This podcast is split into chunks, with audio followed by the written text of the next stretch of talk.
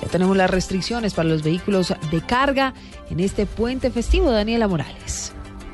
El coronel Juan Francisco Peláez, comandante de tránsito a nivel nacional, informó cuáles serán los horarios para la restricción de vehículos de carga a nivel nacional. Hoy sábado funcionará desde las 9 de la mañana, esto con el fin de agilizar el paso de los vehículos. Tendremos restricción de carga desde las 9 de la mañana hasta las 3 de la tarde.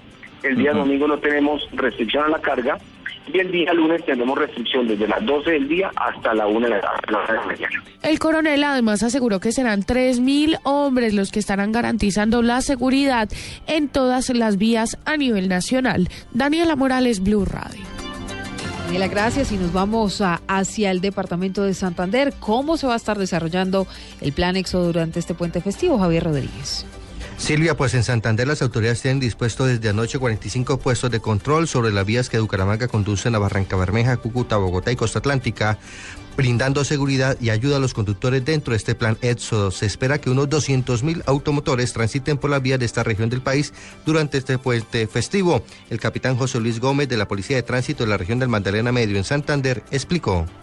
Igualmente las recomendaciones para nuestros usuarios de la vía, que en el momento, en horas de la tarde, van a retornar, decirle que la Policía Nacional tiene 15 áreas de prevención dispuestas para, para colaborar, para prestar información e igualmente para solucionar cualquier tipo de falla mecánica. Los sitios de mayor circulación de turistas en Santander durante este puesto festivo son San Gil, Barichara, la Mesa de los Santos, el Parque Nacional del Chicamocha Panachi y el Cerro del Santísimo. En Bucaramanga, Javier Rodríguez, Blue Radio. Mientras tanto, la Policía Metropolitana de Villavicencio desarticuló una banda de personas que se dedicaba a inducir menores de edad a la prostitución. Carlos Andrés Pérez. Dos mujeres y tres hombres eran los integrantes de esta banda de proxenetas que inducían a menores de edad entre los 12 y 15 años a la prostitución. Según las autoridades, esta banda primero invitaba a las jovencitas a consumir licor y luego les daban drogas. Posteriormente, las obligaban a tener relaciones sexuales. Así lo aseguró el coronel Wilson Bravo, comandante de la Policía Metropolitana de Villavicencio. Los llevaban y los inducían a consumir licor. Después les daban estupefacientes. Y cuando ya ellas, ellos eh, eh, estaban eh, contaminados con este, con, este, con este mal, pues los obligaban a mantener relaciones sexuales para poderles suministrar estos estupefacientes. Las autoridades le hicieron un llamado a los padres de familia de la ciudad para prestar más atención a las actividades que realizan los jóvenes. Desde Villavicencio, Carlos Andrés Pérez, Blue Radio.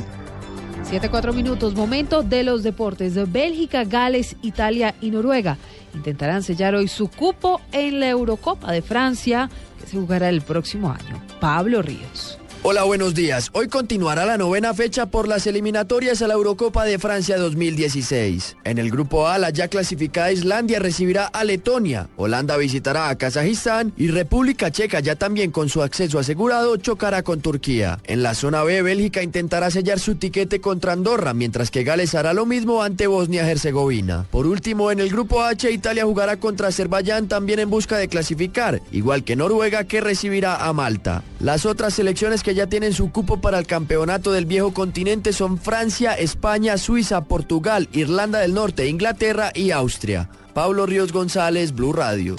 Noticias contra reloj en Blue Radio. Siete, cinco minutos, la noticia en desarrollo hasta ahora. El líder de Corea del Norte, Kim Jong-un, aseguró que su país está preparado para defenderse en una guerra contra Estados Unidos. Esto durante el desfile militar por el aniversario número 70 de la fundación del Partido de los Trabajadores, en lo que ha sido su primera intervención pública en dos años y medio. La cifra, al menos 30 personas han muerto y 126 más han resultado heridas tras un atentado perpetrado hoy en Ankara contra una marcha por la paz. Esto de acuerdo con un comunicado que fue difundido por el Ministerio del Interior turco. Aún se desconocen las causas de este atentado. Estamos atentos a Palestina. Pidió la intervención urgente de las Naciones Unidas para proteger a, de Israel a la población civil en Gaza, Cisjordania y Jerusalén. Esto después de la ola de violencia que sacude la región en los últimos 10 días.